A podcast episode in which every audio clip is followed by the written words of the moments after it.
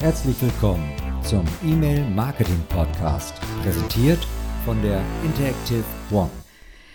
Hallo und herzlich willkommen wieder bei einer neuen Podcast-Folge zu unserem ja, E-Mail-Marketing-Podcast. Herzlich willkommen an alle Hörer. Mein Name ist Sabrina und auch George ist natürlich wieder dabei. Hi George. Guten Morgen. Hallo Sabrina. Ganz kurzer Hinweis, vielleicht ist es ein paar aufgefallen, meine Tonqualität war die letzten zwei Folgen nicht so, wie ihr es vielleicht gewohnt seid. Ähm, das bitte ich vielmals zu entschuldigen, wir hatten kleine technische Probleme. Wir konnten sie aber lösen, ähm, dank interner Hilfe und sind jetzt wieder zu gewohnt guter Soundqualität zu hören.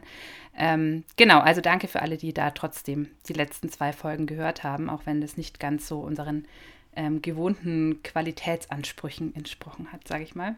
Aber heute sollte alles wieder reibungslos funktionieren. Alles funktioniert wieder wunderbar. Ja, noch ein paar Wochen zur OMR, Sabrina. Ne? Wir haben gerade die Buchungsbestätigung gekriegt von den Zugtickets. Das heißt, wir werden tatsächlich äh, nach Hamburg fahren. Naja, ich kann es noch nicht so richtig glauben. Ich meine, es sind ja auch noch acht Wochen hin, aber wir haben uns jetzt mal getraut die Züge zu buchen und, und ja. die Hotels und die Tickets haben wir ja sowieso noch. Ich würde mich total freuen. Es ist echt lange her, dass wir das letzte Mal zusammen waren und ich glaube, jeder hat wieder so das Bedürfnis ein bisschen nach echten sozialen Kontakten und nicht nur über Teams und über Webinare oder Seminare online. Also ich freue mich drauf auf richtige Konferenzen, Networking, lecker Essen in Hamburg. Ja. Eine gute Zeit. Kunden treffen. Ne? Wir haben ja einige ähm, potenzielle Kunden dann und auch überhaupt Kunden, Stammkunden, die bei uns, äh, von uns betreut werden, die wir dann dort treffen werden. Lieferanten, Partner. Das ist immer so ein kleines Klassentreffen teilweise. Da sieht man immer jeden Marktteilnehmer und so wieder mal. Hoffentlich kommen auch ein paar und hoffentlich findet das überhaupt statt. Lassen wir uns überraschen. Aber wer. Ja, es sind äh, ja noch acht Wochen, genau. Sehr gut. Das ist Mitte Mai. Wer dann auf der OMR mhm. ist, kann uns gerne treffen. Schickt uns eine Mail. Wie ist unsere E-Mail-Adresse, Sabrina? Am besten an die podcast at interactive-one.de. Genau, wer beraten werden möchte, wer Fragen hat, wer uns treffen möchte live auf einen Kaffee oder sonst was, der ist willkommen, der schreibt uns einfach oder findet uns auf den bekannten sozialen Medien. Genau, vielleicht sollten wir noch nur ganz kurz noch erwähnen, dass wir keinen eigenen Stand haben. Also man findet uns jetzt nicht an irgendeinem Messestand. Wenn, dann müssten wir uns irgendwie ein, ein Coffee-Date irgendwo ausmachen, aber das ja. ist ja auch machbar. Oder bei euch dann am Stand, genau. wenn ihr dann einen habt, genau, auch sehr gerne. Sehr gut. Ja. Zurück zum, zu den KPIs im, im E-Mail-Marketing. Ja, richtig. Heute haben wir uns gedacht, wir rollen noch mal ein paar Basics auf, also die wir noch gar nicht besprochen haben. Und zwar geht es ja um die wichtigsten Kennzahlen, was die auch wirklich bedeuten. Es sind ja, ja KPIs, Key Performance Indicators, also wie es schon sagt, die wichtigsten Kennzahlen, auf Deutsch auch Leistungskennzahlen, würde ich jetzt mal sagen, die man einfach so im E-Mail-Marketing-Alltag auch braucht und verstehen und kennen sollte. Ja, und tatsächlich, wie, so lange machen wir das? Wie lange sind wir jetzt? Wir sind jetzt seit 20 Jahren im Geschäft, Sabrina, 15 Jahre mit der Interactive One. Und es gibt immer noch Diskussionen teilweise, ne? Mhm. Also es gibt Klickraten, Click-Through-Rates, Netto, Brutto, Unique, ne? bezogen auf was, bezogen auf verschiedene äh, Ausgangsmengen. Also das hat mich schon überrascht, dass es immer noch Kunden gibt, beziehungsweise äh, Unternehmer, Advertiser, die das Ganze immer ein bisschen anders sehen, ne? die mit Tools arbeiten, die das eben anders interpretieren, die es anders nennen, anders kennen. Und äh, da haben wir uns gedacht, da müssen wir mal für Klarheit sorgen. Genau ist vielleicht noch ein bisschen Aufklärungsbedarf am Markt. Wobei man ja auch sagen muss, dass diese KPIs jetzt nicht nur für die Neukundengewinnungsmails ähm, wichtig sind, sondern natürlich auch für jedes Bestandskundenmailing interessant sind. Also jeder Marketeer, der da seine Bestandskundenmailings auswertet, muss da natürlich genauso Bescheid drüber wissen, was die im Einzelnen auch bedeuten. Und wie auch, also es gibt natürlich immer eine theoretische Bedeutung und dann gibt es aber auch irgendwie eine tatsächliche Aussagekraft. Also das sollte man vielleicht auch nicht unterschätzen, dass es da Abweichungen geben kann. Ja, und also Abweichungen auf der einen Seite und natürlich auch äh, eine andere Priorität, je nach dem Marketeer. Der eine hat dann eben den Fokus auf die Öffnungsrate, schaut immer darauf, vergleicht sie immer sehr, sehr genau äh, miteinander äh, in den wöchentlichen Newslettern, monatlichen, quartalsweise, wie auch immer. Der andere guckt wirklich auf die Klickrate. Für den anderen ist die Click-Through-Rate der wichtigste Wert. Es gibt eben Agenturen, Companies, die gucken am Ende nur auf die Performance. Also was kam am Ende wirklich von den Kunden zurück und alles dazwischen ist eigentlich irrelevant. Äh, das ist dann für, bleibt jedem selbst überlassen, ne, welche, welchen Stellenwert dann welcher äh, KPI äh, tatsächlich hat. Aber wir erzählen einfach in den knapp 30 Minuten was über die wichtigsten, über die aller, aller wichtigsten, sag ich mal. Die ja. KKPIs. Die KKPIs. Ja. Genau, ja, die haben sich bei uns eigentlich auch, also wir unterscheiden das ja auch, wie du jetzt gerade sagst, viele Marketeers oder je nachdem, auf was die ihre Schwerpunkte legen, aber die meisten legen doch irgendwo den Schwerpunkt eben erstmal auf die Öffnungs- und Klickraten, also Open Rates, Click Rates, wenn wir jetzt im englischen ähm, Fachbereich, Fachsprache bleiben wollen und die Click-Through-Rate, wie du schon gesagt hast. Deswegen sind eben diese drei Kennzahlen auch immer Teil unserer Standard-Reportings. Das schon mal so vornweg. Wenn man bei uns quasi eine Kampagne bucht, kriegt am Ende der Kunde immer so ein Standard-Reporting und diese drei Kennzahlen sind da natürlich unerlässlich. Ja, das sind die absoluten Basics, wie du gesagt hast. Und da, darüber sprechen wir dann eben mal, die erklären wir dann, äh, was da am wichtigsten ist, was da zu beachten ist und eben Tipps aus der Praxis. Und da kommen ja noch ein paar andere dazu, Sabrina, die nicht weniger wichtig sind.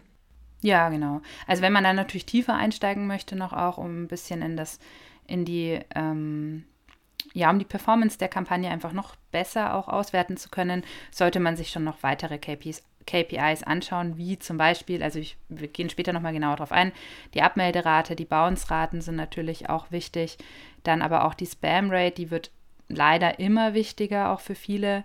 Ähm, und letzten Endes, du hast es vorhin auch mal gesagt, die Conversion Rate, an der viele jetzt dann auch wirklich ihre Marketingkampagne am Ende auch beurteilen ja. und bewerten, ob es für sie dann sich gerechnet hat, gelohnt hat, das Ganze oder eben nicht. Das ist dann schon für die meisten Marketeers doch ein sehr wichtiger Indikator. Ja, sehr gut.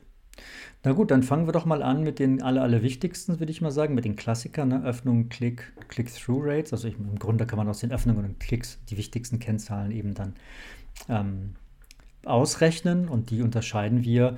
Äh, es gibt eben absolute und relative, ist ja klar. Ne? Es gibt 10 Klicks und es gibt aber eine 3,5-prozentige Klickrate beispielsweise. Und dann, ja, wie kann man, was ist dann für die Kunden am wichtigsten, ähm, Sabrina? Also ist dann äh, die Öffnungen oder, oder die Klicks ähm, wirklich dann von Relevanz oder sind die immer in Kombination zu betrachten?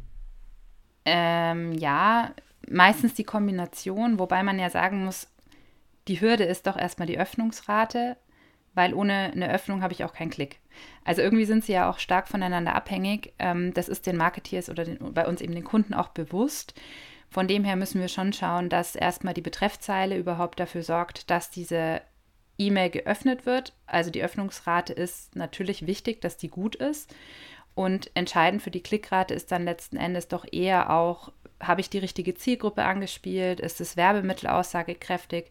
Ist der CTA-Button auch weit genug oben ist das ganze Werbemittel eben auch entsprechend gestaltet. Da ähm, ist dann die nächste Hürde, genau, und das betrifft ja dann wiederum auch die Click-Through-Rate. Also irgendwie hängen sie tatsächlich sehr stark voneinander ab, die einzelnen drei ähm, KPIs. Und ähm, ja, die erste Hürde, wie gesagt, ist eben diese Öffnungsrate, wobei man da, wie du es gerade schon gesagt hattest, zwischen relativen und, und absoluten Zahlen auch unterscheidet oder unique, sagen wir auch mal.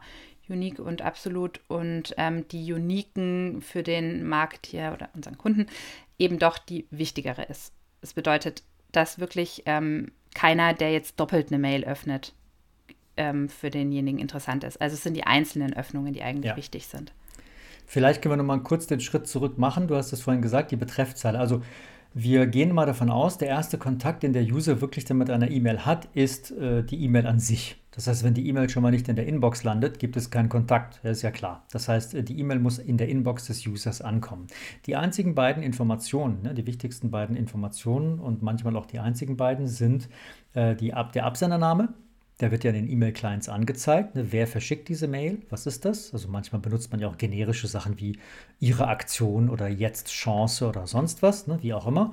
Und eben die Betreffzeile, ne? die aller, allerwichtigste Information. So. Und die beiden führen eigentlich dazu, dass ähm, überhaupt eine Öffnung zustande kommt. Nämlich, wenn der User diese Mail aufmacht. So, das ist dann absolut eine Öffnung. Ist klar? Und wenn er sie auch nicht nochmal aufmacht, dann ist es auch unique eine Öffnung.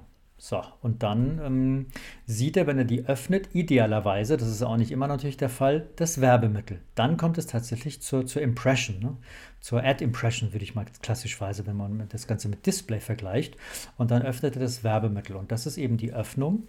Und dann kann es zu einem Klick kommen, du hast es eben auch gesagt, Sabrina, wenn der äh, User dann den CTA auslöst oder auf ein Bild klickt oder auf einen Link klickt, egal was es dann in diesem Werbemittel für ein Hyperlink ist, also in welchem Objekt das, der eingebettet ist.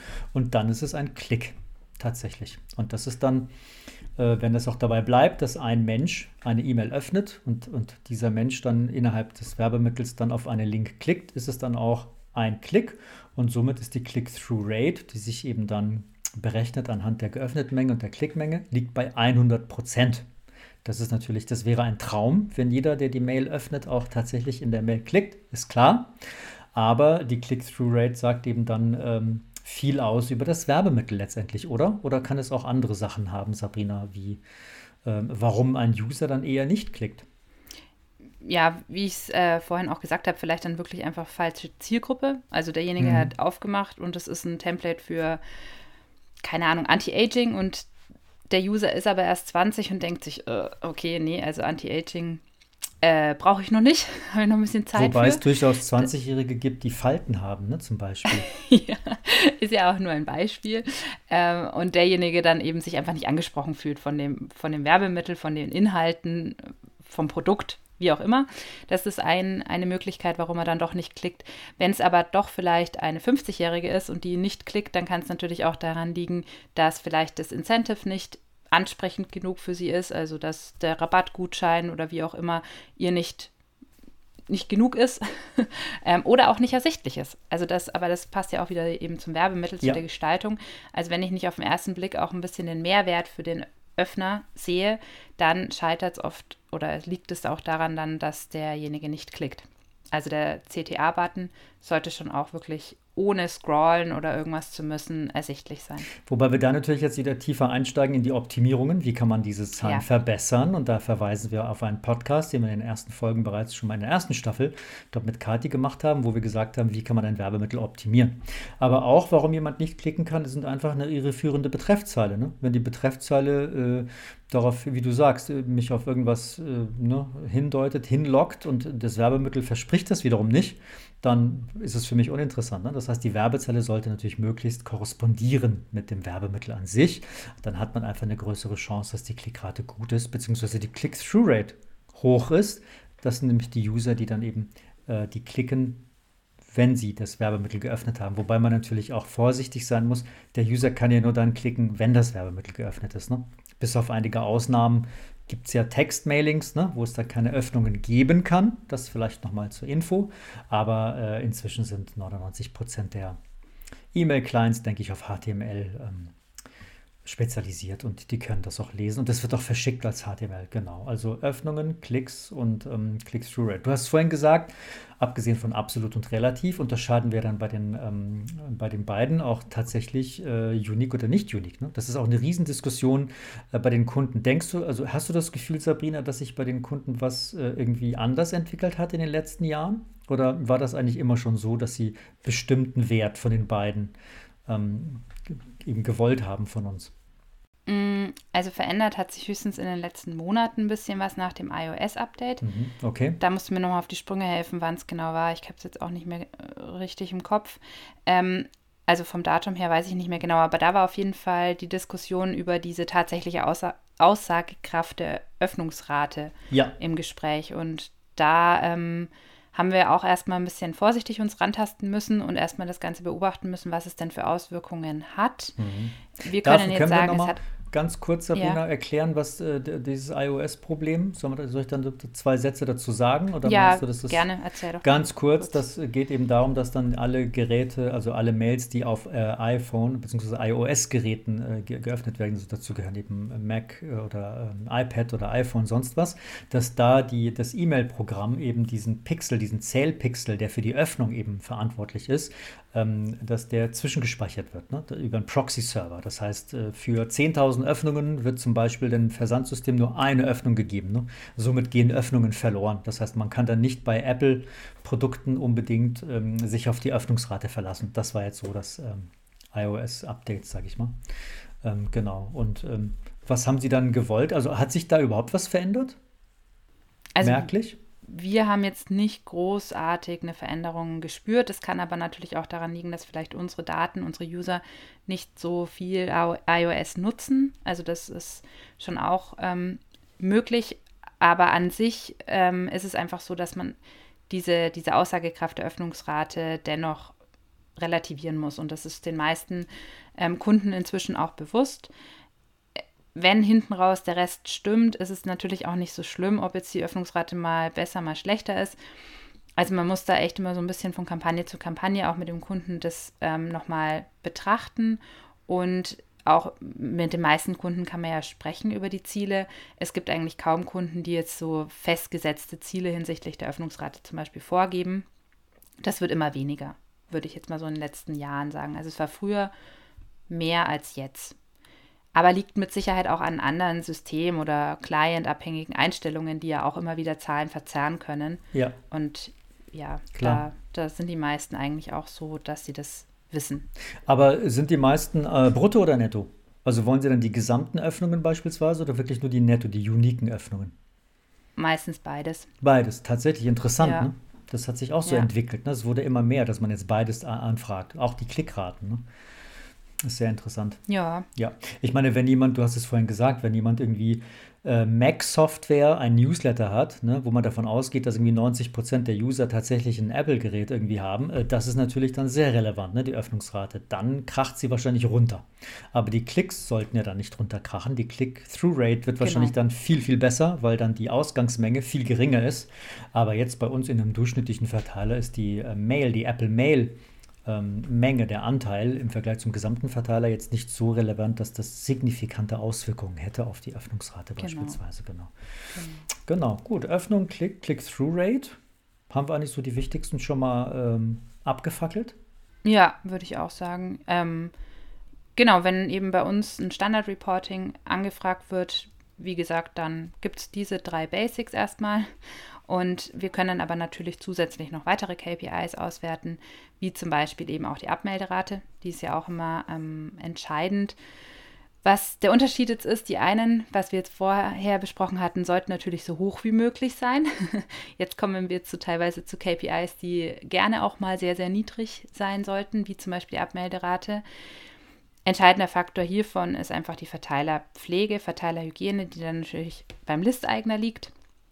Also da ähm, kann der Kunde, wenn er natürlich klar Bestandskundenmailings, muss er da auch eben für sich immer schön seine Daten pflegen, seine, seine Verteilerlisten pflegen und da eben auch schauen, dass die Abmelderate so gering wie ja. möglich bleibt. Also mit Pflegen meinen wir auch äh, wirklich auch äh, schnell verschicken. Ne? Also es macht ja keinen Sinn, irgendwie im Januar eine Abmeldung, eine Anmeldung zu erhalten. Der User meldet sich ja. an, will äh, wirklich gewollten Content, ja tatsächlich. Äh, und irgendwie äh, geht Ende September dann der erste Newsletter raus. Ne? Ich meine, in den acht Monaten könnte er sich halt anders überlegt haben. Ne? Das heißt, wenn er im Januar äh, sich anmeldet, sollte er auch möglichst schnell den ersten Newsletter halt erhalten, ist klar. Und das sind halt auch solche Sachen, ne? dass man einfach nicht lange die Daten liegen lässt. Das gehört natürlich zur Datenhygiene mit dazu, ist klar. Aber es ist auch ein, äh, ein Qualitätsmerkmal. Ne? Ich glaube, je, je höher die Abmelderate, äh, in einem Newsletter, umso uninteressanter, würde ich sagen, waren die Inhalte für den User. Kann man das so sagen? Ja. Leider schon. Doch, auf jeden Fall. Oder mhm. eben auch, ähm, er fühlt sich zu penetriert. Also dann sollte mhm. ich vielleicht mal über meinen Werbedruck nachdenken, wenn ich eine hohe Abmelderate habe. Oder wie du sagtest schon, die Zielgruppe, ne, wenn es nicht passt, das sind ja. Inhalte, die ihn ja. nicht interessieren, das natürlich auch. Also einfach die Relevanz fehlt. Ne? Oder fehlt ja. inzwischen. Sie war mal da, sie ist jetzt nicht mehr da. Sehr gut. Genau. Deswegen die Abmelderate sollte möglichst niedrig sein, beziehungsweise da gibt es ja auch spezielle Maßnahmen, wie man die auch ähm, optimieren kann, verbessern kann. Ne? Stichwort Reaktivierung, äh, Reaktivierungsaktionen und so weiter. Aber dazu dann in einer anderen Folge mehr. Genau, was auch äh, natürlich wichtig ist, was niedrig ist und was auch viel mit der Verteilerpflege zu tun hat, also was du eingangs erwähnt hast, ist die, sind die Bounce-Raten, also grundsätzlich Hard- und Soft-Bounces natürlich. Ja es ist auch normal, dass die mal schwanken. Also es gibt immer mal wieder ein paar mehr Softbounces, ein paar weniger. Softbounce ist vor allem, also ist ja auch nicht so, dass derjenige dann gleich irgendwie aus dem Verteiler rausgenommen werden sollte. Das auf keinen Fall. Man muss halt versuchen dann vorsichtig das vielleicht doch nochmal die E-Mail-Adresse zu aktivieren. Eventuell ist es ja auch bloß mal temporär nicht erreichbar. Ähm, also das heißt, der ist ja doch noch irgendwie verfügbar oder vielleicht ist das Postfach einfach mal voll oder er ist einfach nur mal im Urlaub oder krank. Ja. Dann ähm, sollte man die auf jeden Fall nochmal vorsichtig wieder anspielen. Genau. Ich glaube, wir haben einen Schwellenwert, oder? Das hat jeder anders, Sabrina. Das kann jeder, also die modernen Versandlösungen heutzutage. Vielleicht nochmal ganz kurz ein Hardbounce. Also wie gesagt, Softbounce hast du eigentlich schon erklärt. Ein Hardbounce ist wirklich eine, also das ist ein Postfach, was nicht existiert ne? oder was nicht mehr existiert. Das ist ein Hardbounce.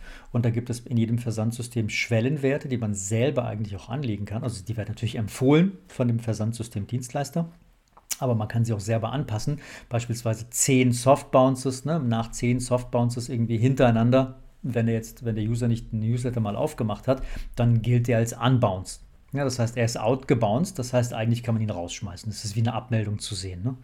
Äh, genauso wie bei einem Hardbounce, da sollte man nicht zehnmal abwarten. Ne? Wenn zehnmal Mailbox existiert, nicht kommt, dann wartet man das nicht, macht man das nicht neunmal weiter noch, äh, sondern man ähm, schmeißt ihn da idealerweise nach zwei, dreimal raus. Also das ist, wie gesagt, sehr individuell und kann man in den Versandsystemen ähm, einstellen. Genau, da liegt, wie du sagst, da gibt es auch immer wieder Schwankungen, weil natürlich die Versandlösungen selber auch die Sachen unterschiedlich interpretieren. Ne? Zum Beispiel ein Softbounce und ein Hardbounce gibt es auch Versandsysteme, die das völlig anders äh, dann sehen und sagen, nee, das ist jetzt äh, eher ein Hardbounce, das ist doch ein Softbounce und manche sagen gar nicht Softbounce, sondern nennen es Reaktion oder Nichtreaktion, wie auch immer.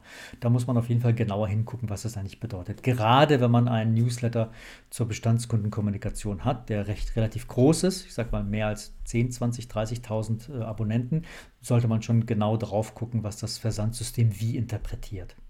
Und da können wir auch nochmal vielleicht einen Hinweis auf unsere Folge aus der letzten Staffel mit dem ähm, Geschäftsführer von XQ, von Melion, Frank Strzewski war ja da bei uns. Mhm. Der hat da auch viel zu diesem Thema Verteilerpflege und ähm, genau diese Hard Bounces, Soft Bounces auch nochmal ein bisschen was dazu erzählt. Stimmt. Aus, aus Versanddienstleister-Sicht. Ja, was Vielleicht auch nochmal lohnenswert, wenn man dazu mehr me wissen möchte, sich die Folge nochmal anzuhören. Genau, auf jeden Fall. Und äh, noch ein Wert, der natürlich möglichst niedrig sein sollte, ist äh, der sogenannte Spam-Wert. Ja, das ist einfach die Spam-Rate. Das heißt, wie viel Prozent der Mails landen nicht in der Inbox des Users, damit der eben die Mail öffnen kann, wenn er die Betreffzeile liest, sondern landen in einem anderen Ordner, nämlich in dem Spam-Ordner oder Junk-Ordner oder sonst was oder Spam-Verdacht heißt er ja bei manchen Clients.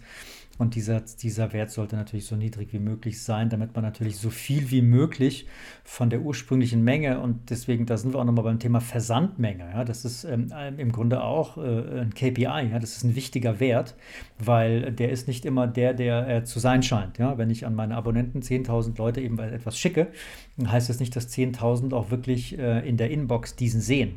Auf keinen Fall. Ne? Also ein paar landen eben im Junk, ein paar wollen den ja gar nicht haben ne? und haben den schon längst umgelenkt. Ähm, und deswegen ist dann die Menge, die dann wirklich erreicht wird, immer niedriger etwas als die ursprüngliche Versandmenge. Und auch da sollte man aufpassen. Manche Versandlösungen äh, machen das. Ne? Die können das im Vorfeld äh, einfach äh, prognostizieren und sagen, von deinen 10.000 werden wahrscheinlich 350 nicht ankommen. Und dann ist natürlich die Ausgangsmenge geringer. Und das ändert natürlich alle weiteren relativen Werte auch, ne, wie Öffnungsrate, Klickrate und die, Click-Through-Rate. Und deswegen sollte man da auch darauf achten, dass die Ausgangsmenge auch wirklich möglichst nah ist an der, äh, die man eben ursprünglich selektiert hat, ne, bevor man den Newsletter verschickt hat. Und wie du gesagt hast, Sabrina, dort ist gerade dort ist eben dann die ähm, Listpflege, die, List, die Datenpflege sehr wichtig, dass man da die, die gebounced haben, dann rauslässt, die Hardbounces dann natürlich auch und so weiter. Ja, Wobei das da auch nochmal ein Hinweis auf, ähm, ich weiß nicht, man die Folgennummer, weiß ich jetzt gerade gar nicht, aber wir hatten ja auch schon ähm, darüber gesprochen, wie man da eben so ein bisschen auch vorsorgen kann, dass eben die Mail gar nicht erst im Spam landet. Ja. Sei es jetzt zum Beispiel durch den Aufbau des Werbemittels, aber auch die Publisher-Auswahl ist ja echt wichtig, dass halt ein Firmensitz in Deutschland ist, etc. Also die Zertifizierung des Versandsystems, da gehört ja doch nochmal viel dazu. Ja. Um eben diese ganzen Spam-Richtlinien auch so ein bisschen mit zu berücksichtigen mhm. und eben bestmöglichst den Posteingang zustellen zu können. Ja, immer mehr wird ja auch automatisiert gemacht inzwischen. Ne? Das heißt, der, es gibt ja Spamfilter, die, die agieren ja, also es ist wirklich dann, es ist eine KI am Ende. Ne? Also der sagt, pass auf, wenn jetzt äh, von den ersten 1000 Empfängern bereits 150 äh, den in den Spam-Ordner verschoben haben, ne? diese, diese Kampagne, dann werden die nächsten das wahrscheinlich auch machen und dann macht das der Spamfilter im Grunde für die nächsten auch schon automatisch zum Beispiel. Ne? Also es sind verhaltensbasierte Filter, die äh, auf das Verhalten des Users eben abzielen und die das analysieren und daraus eben Schlussfolgerungen dann halt leisten ne? oder es in den Spam-Verdacht anschieben beispielsweise. Da kann man eben ähm, ja nur dagegen arbeiten, ne? indem man eben am Werbemittel vorsichtig ist, die Betreffzeile vorsichtig, den Versandzeitpunkt natürlich äh, sehr genau wählt und so weiter. Ja. Wenn da Hilfe gewünscht ist, dann stehen wir da auch jederzeit gerne zur Verfügung. Wir können ja auch mit unserem Mailing-Monitor das ganz gut auswerten, mhm, ja. wie viele tatsächlich im Posteingang landen. Also wenn da irgendwie Unsicherheit herrscht oder man da eben einfach mehr Klarheit darüber haben möchte, wie viele meiner versendeten Mails kommen denn auch tatsächlich beim, beim User an. Da, genau, Stichwort Mailing Monitor könnt ihr euch auch gerne mal bei uns melden. Dann können wir euch das auch auswerten vielleicht auch mal ganz interessant, wenn man nicht so richtig weiß, wie, wie komme ich da überhaupt dahinter. Also Thema Transparenz auch. Mhm. Ja, letzten Endes aber hätte ich gesagt, die alles äh, entscheidende Kennzahl, die uns noch fehlt, ist tatsächlich die Conversion Rate. Ja. Die ist immer wichtiger. Was hat das Mailing mir gebracht? Richtig. An neuen Anmeldungen, ne, Registrierungen, Feedback, äh, Cross-Selling, dass er noch was anderes gekauft hat, wenn er ein Buch gekauft hat, dass er noch irgendein Geschenk bestellt hat, dass er noch was kauft, was er schon gekauft hat, keine Ahnung, ne? dass er etwas kauft bei Fremdadressen, dass er natürlich irgendwas kauft, dass ich einen neuen Kunden gewinne, wenn ich dann etwas rausschicke, ähm, dass wirklich dann am Ende eine Performance wirklich da ist. Ne? Und äh, das ist natürlich dann auch äh, etwas schwierig, da naja, man kann schon eine Art Conversion Rate ja ausrechnen. Ne? Ich habe fünf Bestellungen, habe 100.000 geschickt. Ne? Habe ich halt x Promille äh, eine Conversion Rate. Ähm, aber das macht natürlich auch jeder ein bisschen anders, oder? Ich meine, wir haben ja mhm. nicht genug, nicht mal genug Informationen immer, damit man das wirklich dann zuordnen kann für, zum Mailing. Nee, genau. Also die, die Conversion Rate ist wirklich mega individuell pro Kunde. Mhm. Also sei es eben, wie du es gesagt hast, ist es jetzt tatsächlich erstmal nur eine Anfrage, ist es eine Bestellung, ist es irgendwie ein Upselling. Also es ist ja wirklich, ähm, die Definition der Conversion ist ja erstmal sehr unterschiedlich. Und dann eben auch die Bezug, also auf was beziehe ich mich? Beziehe ich mich tatsächlich auf die versendete Menge? Beziehe ich mich auf die geöffneten? Beziehe ich mich eventuell sogar nur auf die, diejenigen, die geklickt haben und am Ende auch konvertiert haben? Also da kann man so viele Zahlen in Relation setzen zueinander. Das ist immer je nachdem, was da auch dem Kunden wichtig ist, letzten Endes. Und ähm, da sind wir auch noch ganz oft abhängig, einfach auch von den Zahlen des Kunden, weil wir nicht alle Schritte am Ende mit noch tracken können. Also es, wir kommen bis zur Landingpage, vielleicht auch noch bis zu einem Warenkorb oder einem Bestellabschluss, aber sei das jetzt mal ein Antrag für eine Versicherung, da stecken noch so viele Prozesse dahinter, bis da die Conversion Richtig. letzten Endes beim Kunden auch so ja, stattfindet, dass wir da gar nicht mehr mittracken können. Insofern, ja, ist da viel Abstimmung einfach notwendig. Ja, richtig. Aber ähm, was heißt also nicht aber? Und äh, die, äh, die, Wahrscheinlichkeit, dass jemand natürlich, wenn du ein super Incentive hast, die Betreffzahl ist toll, das Werbemittel ist toll, ja, der CTA ist toll, ähm, aber dann kommt der User auf eine Landingpage, wo er dann irgendwie auf zwölf Seiten, äh, so Wizard-Style, ne, irgendwie, äh, wo 85 Formularfelder abgefragt werden dann ist es natürlich die Wahrscheinlichkeit auch sehr groß, dass der User halt abbricht einfach. Ne? Also da sind wir beim Thema, wir haben vorhin gesagt, die Betreffzelle soll korrespondieren mit dem Werbemittel und genauso muss es weitergehen, dass das Werbemittel wiederum bei einem Klick, egal wohin, dann wieder korrespondieren sollte mit der Landingpage und dass man dann so den User so schnell wie möglich, so einfach wie möglich halt abholt. Aber da kommen wir natürlich auch in Prozesse, Validierung, ne? worauf kann man verzichten, was ist wichtig. Ne? Natürlich kann man bei einer Newsletter-Anmeldung dann drei, vier Informationen abfragen und erledigt nicht. Ne? Aber wenn jemand eine komplexe Versicherung abschließt zu einem bestimmten Thema, klar, dass der Mann dann natürlich mehr Informationen braucht, aber auch die kann man anders und eleganter abfragen und so weiter, userfreundlicher, aber da kommen wir halt eher in so äh, UI, ne? da kommen wir eben in so äh, Interface-Design und grafische Elemente Und dann, aber da ist es dann nicht mehr unsere Welt. Also wenn es jetzt über uns eine Kampagne gibt, dann können wir bis zum, bis zum CTA, sage ich mal, unterstützen. Und solange der, sobald der User dann klickt, befindet er sich in der Welt des Kunden, logischerweise. Da soll er ja auch was machen. Aber dann ähm, geben wir ihn im Grunde aus der Hand und dann können wir nicht mehr viel machen. Da muss man halt schauen, wie dann die Landingpage tatsächlich gestaltet ist. Wobei wir da auch ganz gerne natürlich Tipps geben. Klar, da, wir bauen ja auch wenn Landingpages. gewünscht ist, dann schauen wir es uns auch mal an, genau, was man da optimieren kann, dass einfach ja der Customer Life, die Customer Life Experience, sage ich Mhm. jetzt mal, um noch mehr englische Fachbegriffe reinzuschmeißen, dass die am Ende auch passt. Da können wir auch ein bisschen aus unserem Erfahrungsschatz was mitgeben. Also was funktioniert gut, was funktioniert nicht so gut. Da haben wir jetzt ja auch schon viele, viele Landingpages gesehen in unserer Geschichte der Interactive One. Ja, und auch mitgebaut, ne? Geholfen dabei auch sie zu bauen. Also deswegen, wir haben auch ein Landingpage-Angebot in, unserem, in unserem Leistungsspektrum. Wenn jemand da Unterstützung braucht, können wir da mit sehr schlanken Tools, ne, die wunderbar messbar sind, auch dann den Kreis komplett dann wirklich schließen. Ne? Wenn man dann sagt, von dem Empfänger, von der Empfängerselektion bis hin zur Landingpage, wenn dann der User kaufen soll, können wir unterstützen, dass dieser Cycle im Grunde möglichst optimal abgebildet ist. Und am Ende muss natürlich das Produkt überzeugen. Das ist ja klar. Ne? Ja. Wenn das Produkt nicht so da, dolle ist, da dann können wir dann tatsächlich nichts mehr tun. ja, das wird schwer. Irgendwas muss der Kunde auch noch selber machen. und da verweisen wir auch gerne auf die Folge in der ersten Staffel. Ne? Ist mein Produkt überhaupt geeignet für das E-Mail-Marketing? Weil Ja. manche Produkte sind es eben nicht. Und da können wir leider auch nicht viel. Ja. Wir können auch nicht zaubern. Richtig. Was man vielleicht auch noch erwähnen sollte, ist, dass KPIs auch nicht voreilig vielleicht unbedingt ähm, interpretiert werden sollten. Also die braucht, die Kampagne braucht schon auch ein bisschen Zeit, um sich zu entwickeln. Das heißt, zu schnelle Analysen würde ich jetzt auch immer eher als unseriös betiteln. Also wir sagen immer so roundabout 14 Tage, dass man da auch wirklich nach Kampagnenstart noch warten soll, bis man dann auch aussagekräftige Zahlen haben kann überhaupt. Also man braucht ein bisschen Geduld.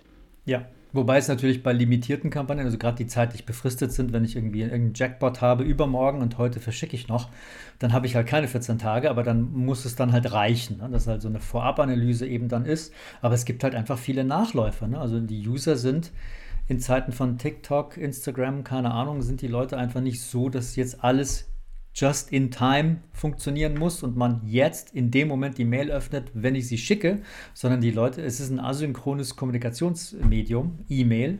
Das heißt, ich schicke sie, wann der User sie aber öffnet, weiß ich nicht. Und das kann er auch dann in einer Woche, zwei Wochen machen, weil er einfach im Urlaub ist, weil er was anderes zu tun hat, ne, weil er dann in diesen Ordner guckt, whatever. Und da hast du vollkommen recht, man braucht dann einen gewissen Zeitraum, bis man dann wirklich verlässliche Informationen bekommt.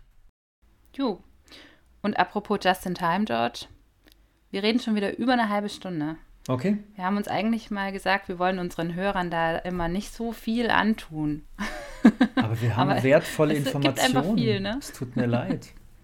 Wir können jetzt schneiden. Nein, wir Ja. schneiden nichts. Nee, alles, alles live, mehr Ja. oder weniger. Aber ich glaube auch, wir haben jetzt alles gesagt, was wir sagen wollten.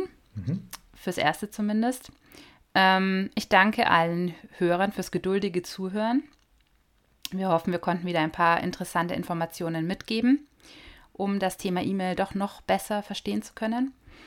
Und ja, wenn es euch interessiert hat und ihr uns gerne wiederhört, dann abonniert uns doch einfach am besten auch. Dann verpasst ihr auch keine Folge. Einfach aufs Gerne Plus über die- klicken. Genau, üblichen Mhm. äh, Podcast-Plattformen. Oder ja, wenn wir irgendwas mal besprechen sollten, was euch auf dem Herzen liegt, dann gerne eine Mail an podcast.interactive-one.de. Oder wenn ihr einen Kaffee mit uns auf der OMR in Hamburg gerne trinken wollt. Auch dann könnt ihr uns einfach eine Mail Auch schreiben. das. Genau. Wir würden uns freuen. In diesem Sinne, allen einen schönen Tag und bis zur nächsten Folge. Genau, bis zum nächsten Mal. Macht's gut. Ciao. Ciao. Das war eine Folge aus dem E-Mail Marketing Podcast, präsentiert von der Interactive One GmbH, deinem kompetenten Partner rund um das Thema E-Mail.